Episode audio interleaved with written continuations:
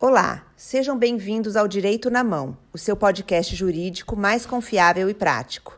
Nesse podcast, os advogados do escritório de advocacia Brandão Canela irão te manter informado sobre os seus direitos e novidades jurídicas, de maneira clara e direta, a fim de possibilitar o alcance por todos.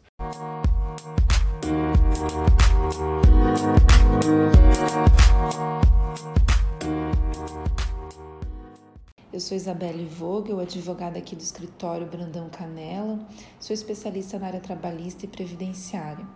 Hoje eu vou falar um pouquinho sobre a rescisão indireta, que é quando o empregado pode demitir o seu empregador. Muito se ouve falar da demissão por justa causa do empregado que comete uma falta grave no trabalho, mas você sabia que é possível o empregado demitir o seu patrão?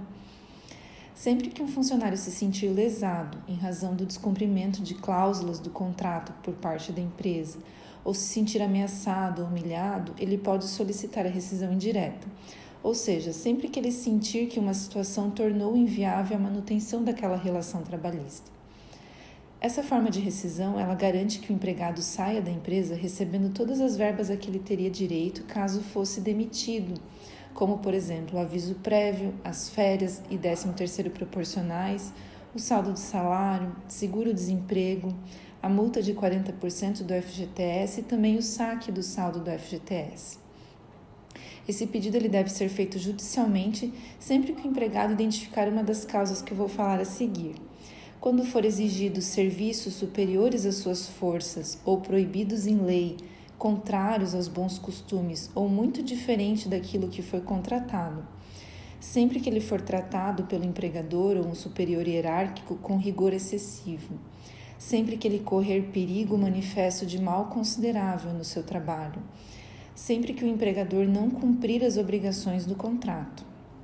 Sempre que o empregador ou seus representantes praticarem contra o empregado ou pessoas da sua família ato lesivo da honra e da boa fama ou quando o empregador ou seus representantes ofenderem o empregado fisicamente, salvo em casos de legítima defesa.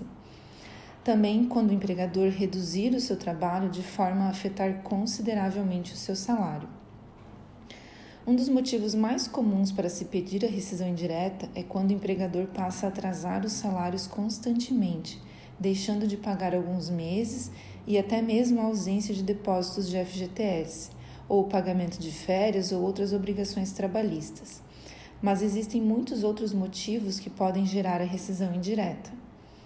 É importante lembrar que o empregado deve ter provas do que está alegando para conseguir então anular o contrato de trabalho e resgatar as suas verbas rescisórias.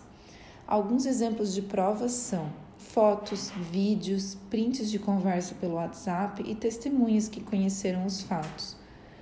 Continuar trabalhando na empresa depois de fazer o pedido de rescisão indireta é uma opção do empregado, mas lembre-se de que não se pode simplesmente abandonar o seu posto de trabalho sem notificar formalmente a empresa sobre a sua intenção da rescisão indireta.